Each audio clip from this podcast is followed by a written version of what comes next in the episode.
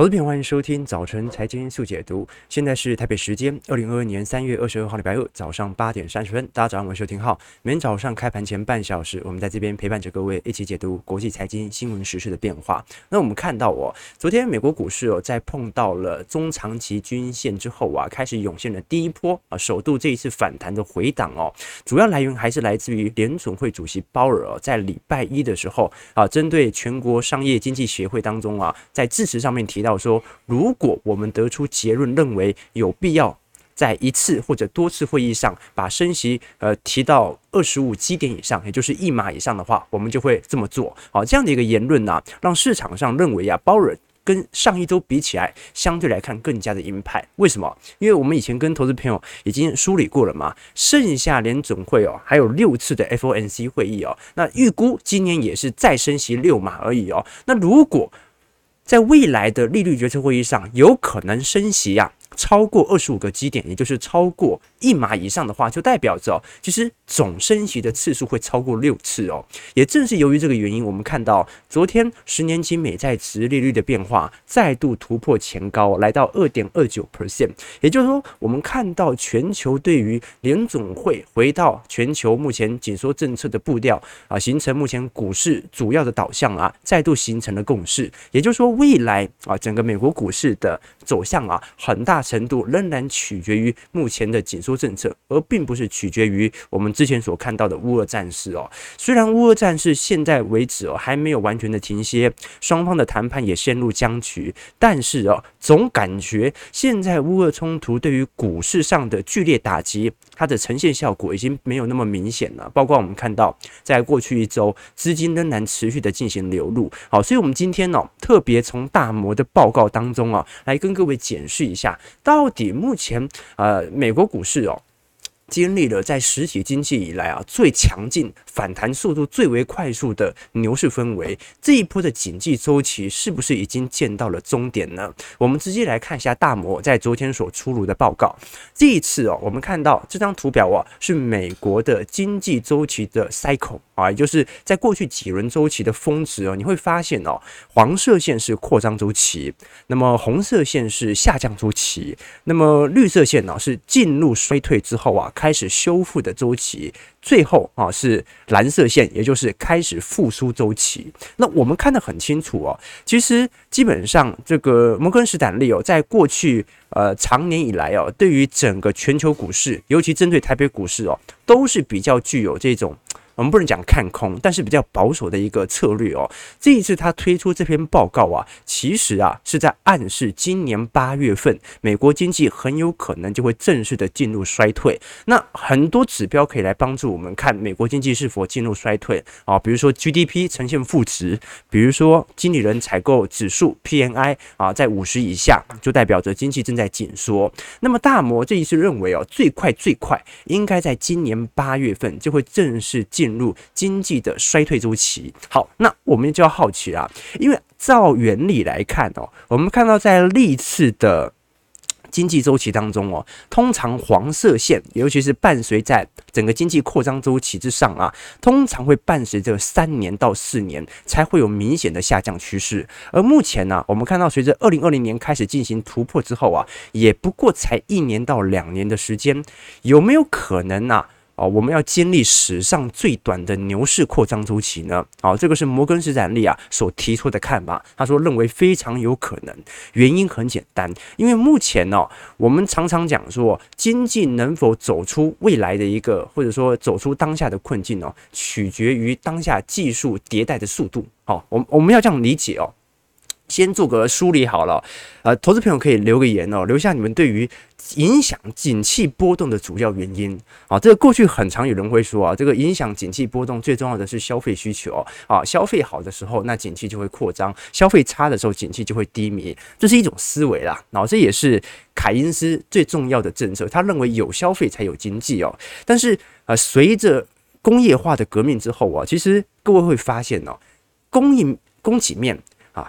供应链才是形成全球景气的重要因子。什么意思呢？就是说，随着工业化的一个迭代哦，你会发现哦，现代人要发明一种商品，然后快速的量产啊，它的这个速度是很快的。也就是说，正常你会导致大量的人失业，并不是很多人不消费，因为全球的消费水平它算是稳固的。真正会影响大多人失业的，是你生产的数量太多了，产能过剩才会大量的失业。好，所以哦，正常我们讲景气周期啊，跟库存周期。它的这个年限其实蛮像啊，通常都是三到四年一个循环，所以通常景气会低迷的时候是什么时候？就是供应链太多。那大摩的看法也一样啊，就是说如果未来供应链的问题瓦解了，船运通了。那你是不是会发现呐、突然这个世界上一堆存货啊，因为之前大家疯狂生产嘛，价格一直涨，我就疯狂的生产，所以最后就会变成产能过剩。产能过剩，工厂就不愿意再招员工了嘛，因为我的货已经很多了，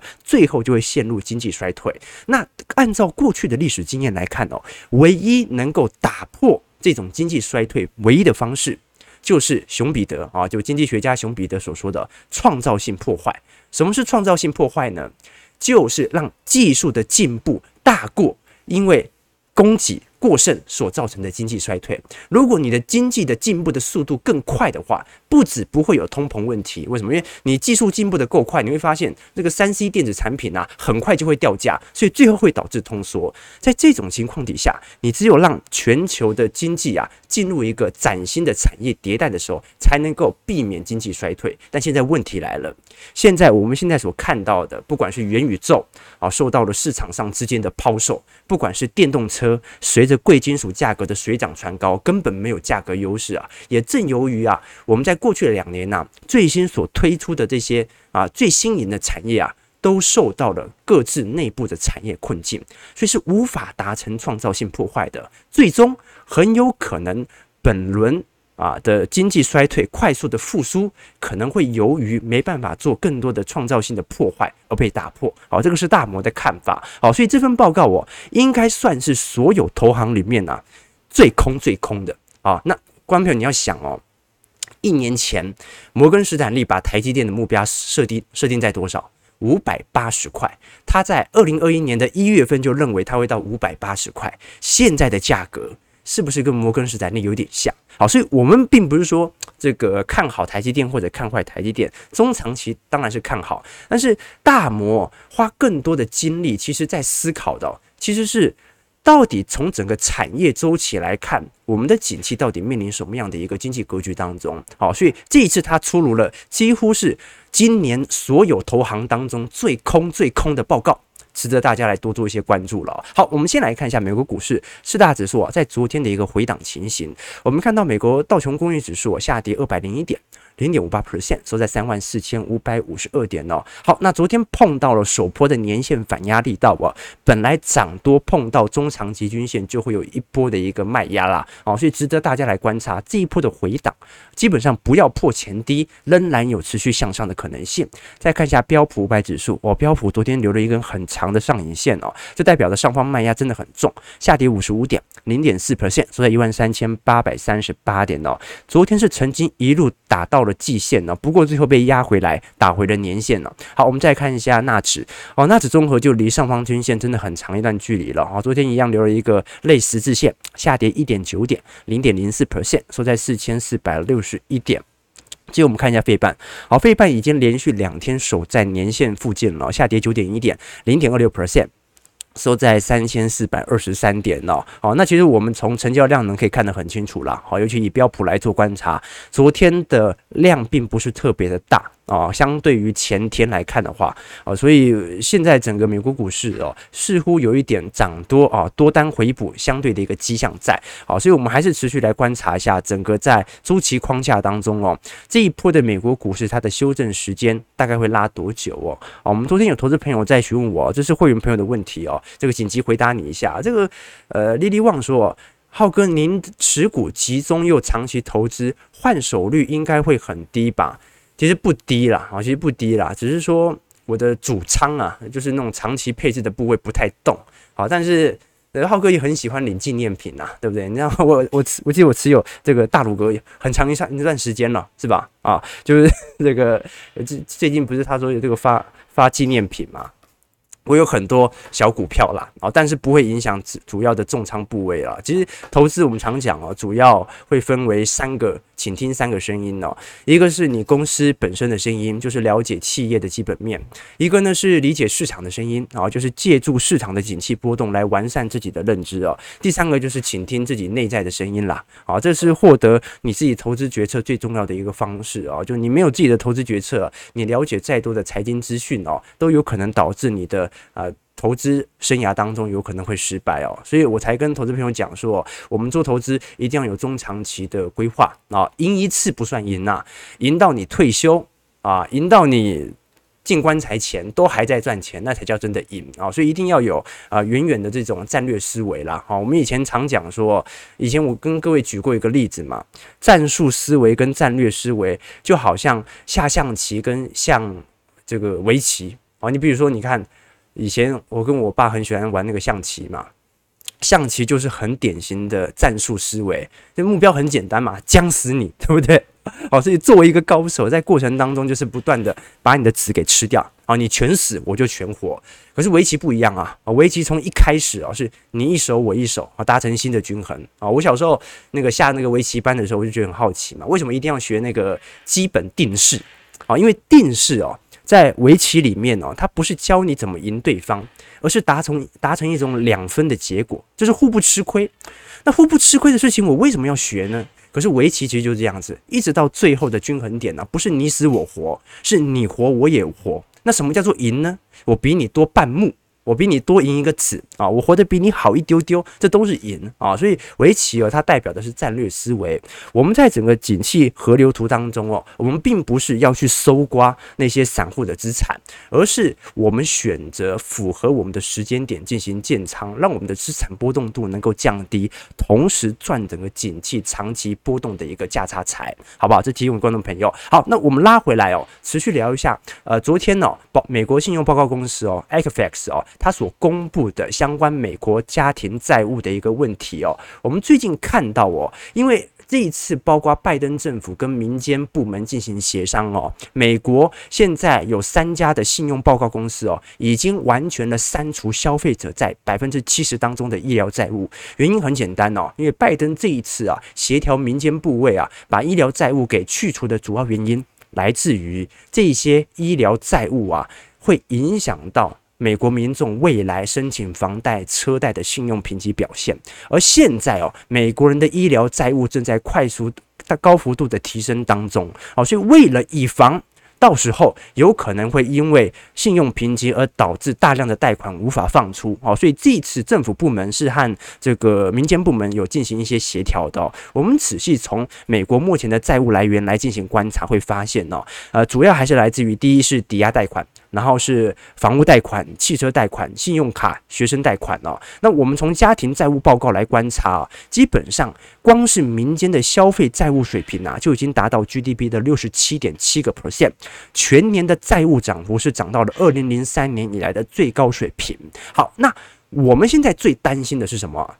我们现在最担心的是与债务上行而且并行的，就是美国目前正在调升它的利率基准水平。也就是说，随着未来的升息周期开始之后啊，这个债务所需要缴纳的利息会越来越多。很多债务都是浮动利率嘛，所以这就意味着未来很有可能。倒债的可能性会随着利率的调升开始提高，那也由于因为倒债的可能性会提高，那么很多短期内的那种医疗债务或者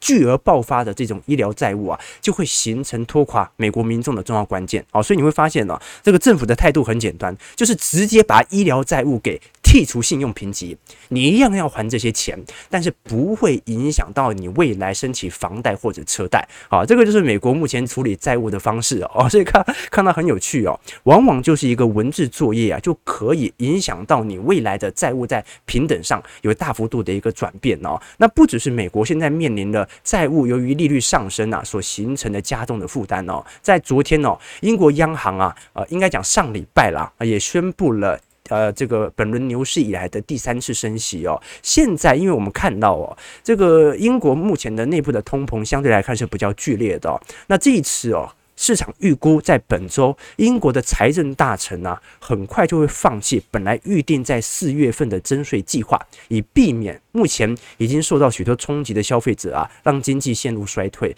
我们看到哦，英国的通货膨胀率啊，是过去。啊，就 BOE 讲的就是英国央行，它的目标通膨率跟美美联储联总会是一样的，都是两个 percent。那目前英国的通膨率是五个 percent 哦。那你会说五个 percent 好像没有比美国严重？那问题是英国央行已经升息三码了，投资朋友。好，所以我们看到哦，这一次英国几乎是所有欧洲国家当中啊，升息速度最为之猛烈的。而且英国央行还暗示了，今年很有可能再度升息六次，每次大概升息一码。好，所以。我们看到哦，现在尤其是抵押贷款的机构啊，因为不断的提高房贷利率，以反映官方利率的上扬啊，目前很有可能会造成民间部门啊，尤其是房贷部门的大量违约。那也由于这样的一个情况，啊，英国的财政大臣很快很有可能在本周就会宣布啊，停止征税的计划。啊，所以我们看到哦，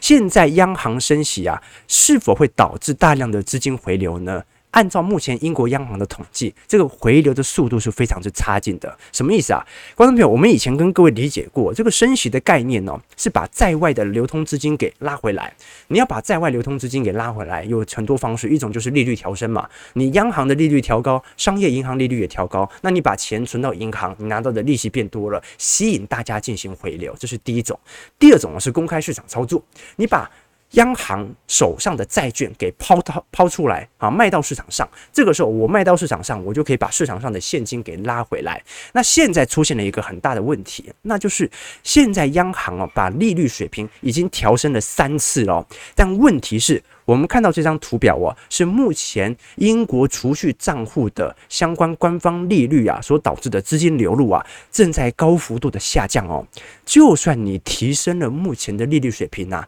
英国人没有人想要把钱重新的存回银行，因为通膨太严重了。谁都知道存回银行。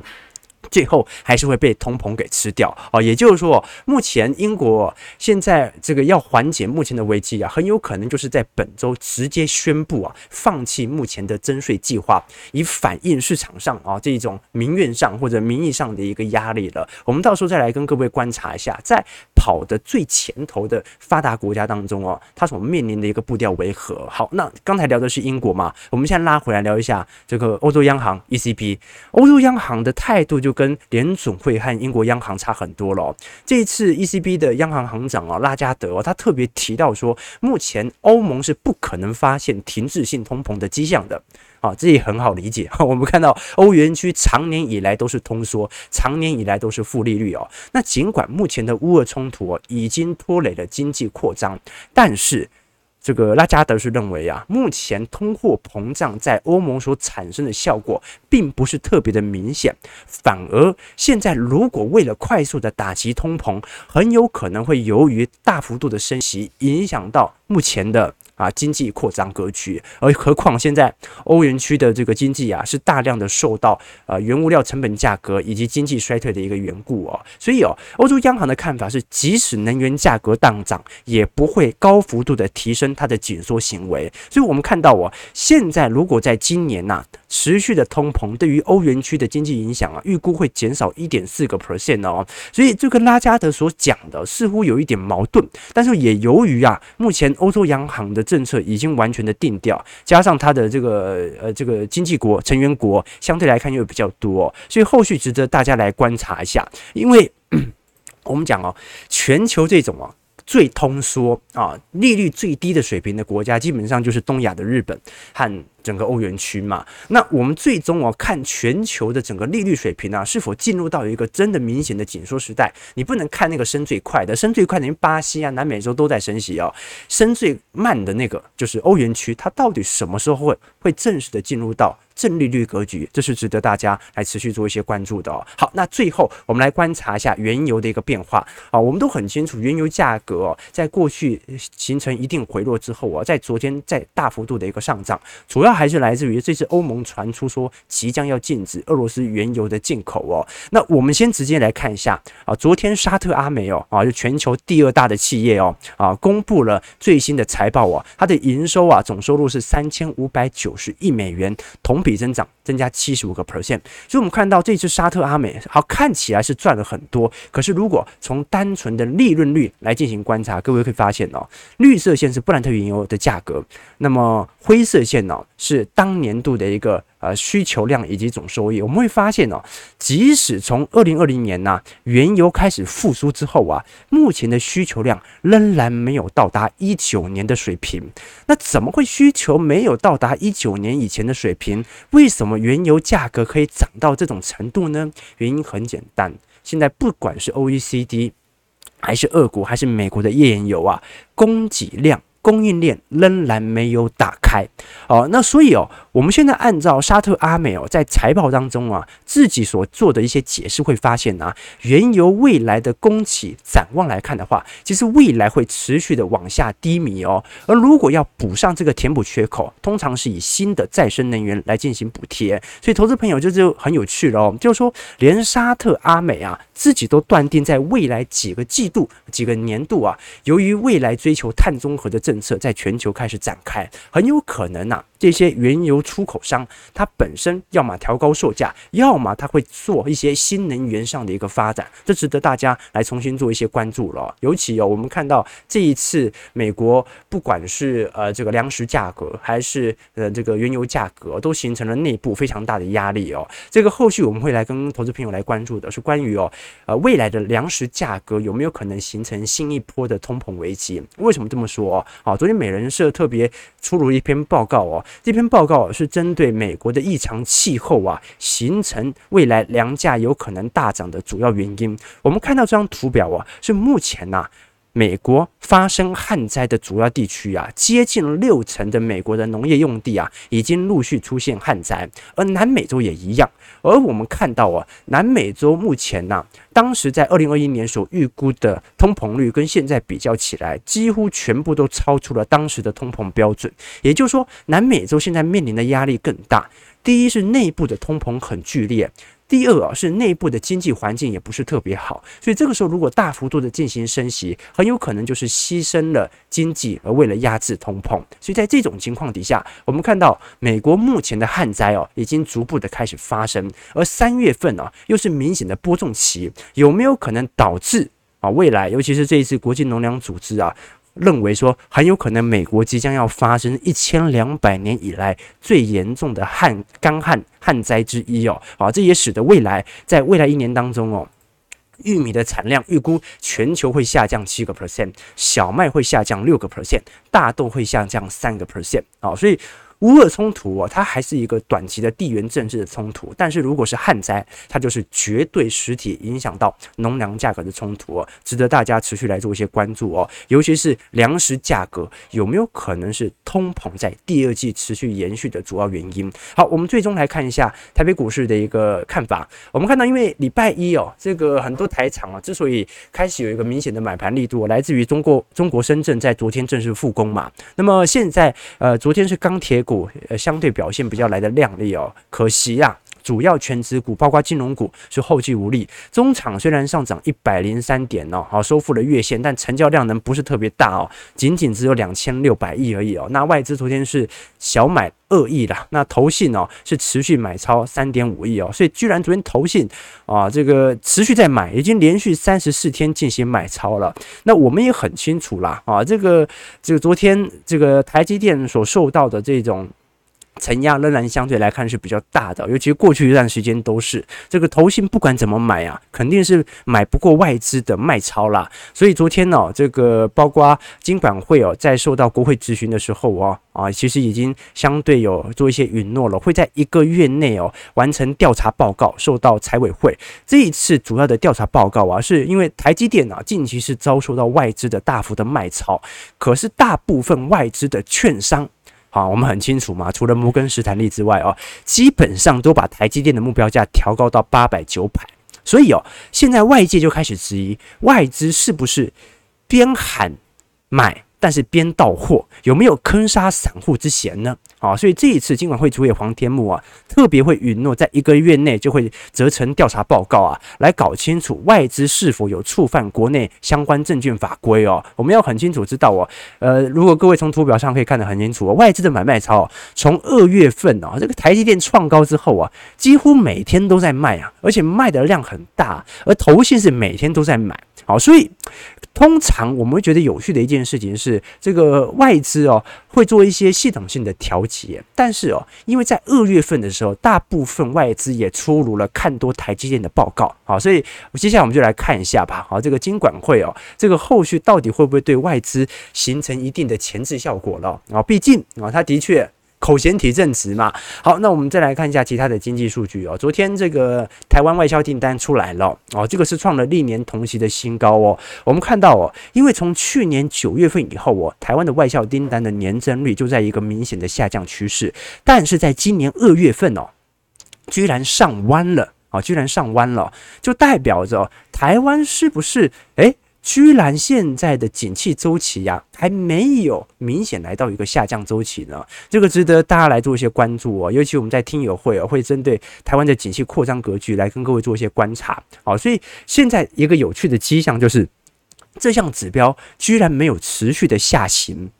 那是什么原因呢？是不是因为去年是因为过年的原因，所以导致去年基期过低，所导致二月份的这个数据看起来年增率比较亮丽呢？这个值得大家来做一些留意哦。因为按照绝对金额的角度来看，我们看得很清楚哦。从去年九月份以后哦，台湾的接单金额其实就有一个明显的下缓趋向在。那值得大家持续来做一些观察和留意哦。好，那我们最后来聊一下航运股好了。呃，因为航运股哦，近期所受到的。这个买盘力度哦，似乎有开始减弱的一个迹象。我们看到哦，不管是长龙还是万海哦，目前股价再度跌落到了中长期均线之下。可是长龙哦，从十去年十月份见到波段低点八十五点五块之后开始反弹哦，这个涨幅也接近了一倍哦。但我们看到很有趣的是万海，万海几乎是股价完全的没有任何的波动哦，所以这个现在似乎有拉东。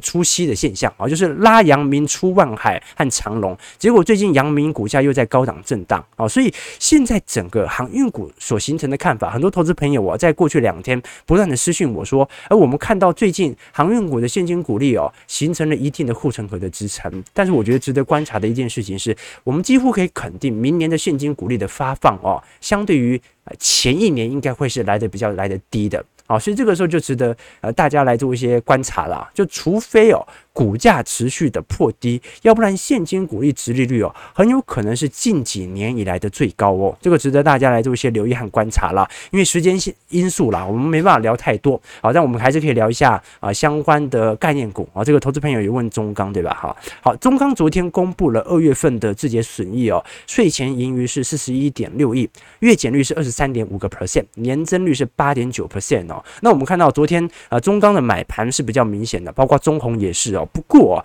很有可能只是短期内哦，因为现在欧洲最大的炼钢厂啊，在前天是遭到俄军的炮击所摧毁，那加上现在中国的钢铁重镇唐山。啊，唐山也目前受到明显的疫情的管控，所以影响到全球钢铁的供给情势哦。要不然哦，照理来讲哦，目前的钢铁的产能哦，预估在今年下半年应该可以火力全开哦。所以现在还是主要来自于供应链体系的影响啦。最终最终，我觉得大家还是值得来做一些关注的，是全球景气的格局，尤其是在昨天摩根士丹利有推出了。今年最空最空的报告啊，是不是值得我们来做一些借鉴？是值得的。为什么？因为哦，你如果说台积电的股价唯一预测对的是它哦，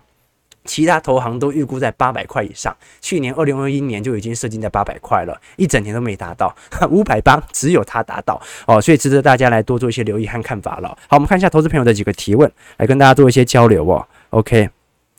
这个庄董说，金管会应该禁止外资在台积电未到一千块以前禁止卖出台积电，是这样吗？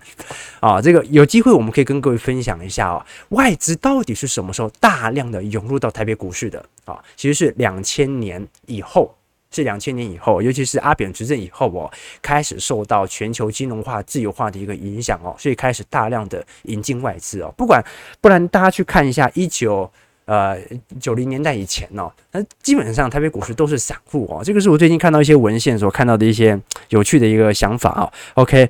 好，这个这个 Jalin 说。我最爱看书了，浩哥能不能把金庸的书拿来抽？我们是抽财经书的好不好？啊，我们明天会来跟各位导读一些呃比较有趣的财经著作啦。哈。这个过去我们导读了很多相关投资啊理财概念的书籍哦，但是我都知道，我们看我们节目的这个这个投资朋友啊，这个都是这个思维程度很高的啦。啊，你说哎。还要重新去了解存股、存 ETF 哦，这个我们直播都已经都已经那么久了啊，大家应该已经大概有差不多理解的概念了。所以未来啊几周啊，我们会尝试的跟各位导入一些啊，导读一些啊更艰涩的一些书籍，比如说，比如说我最近看到一本书，哎，一本书哦，哦，叫做《佛教经济学》啊，哇，你说佛教经济学这是什么意思啊？很有趣啊，我昨天。才看了，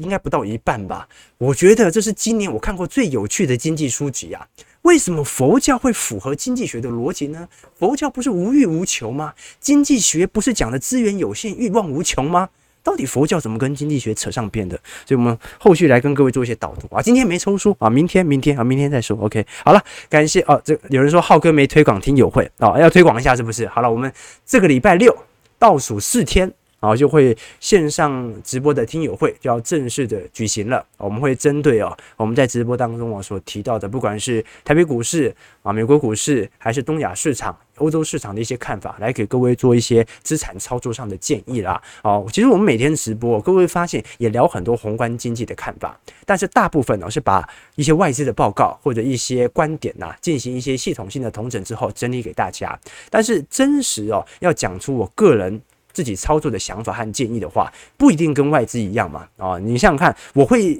浩哥从来没有讲过这个台积电只能值到五百八十块。好，但是哦，我们会从景气周期的角度来思考，五百八十块是不是一个价值的投资点，对吧？这就是我们在做的事情。好，我们看到加权指数下跌七十二点呢，收在一七四八六。呃，成交量的呢，今天一样不大哦，啊，只有。三千三千出亿而已哦，所以哦，现在随着市场上的情绪稍微在反弹之后有所回落，我们就后续要再来观察一下，到底美国股市本轮的反弹格局能不能有部分的系统单回补到台北股市呢？那就算美国股市反弹，台北股市一定会上涨吗？还是台北股市本身的基期就已经偏高了呢？值得大家持续来做一些留意。投资朋友，如果喜欢我们节目，记得帮我们订阅、按赞、加分享哦。我们就明天早上八点半早晨财经速解读再相见。祝各位投资朋友看盘顺利，操盘愉快。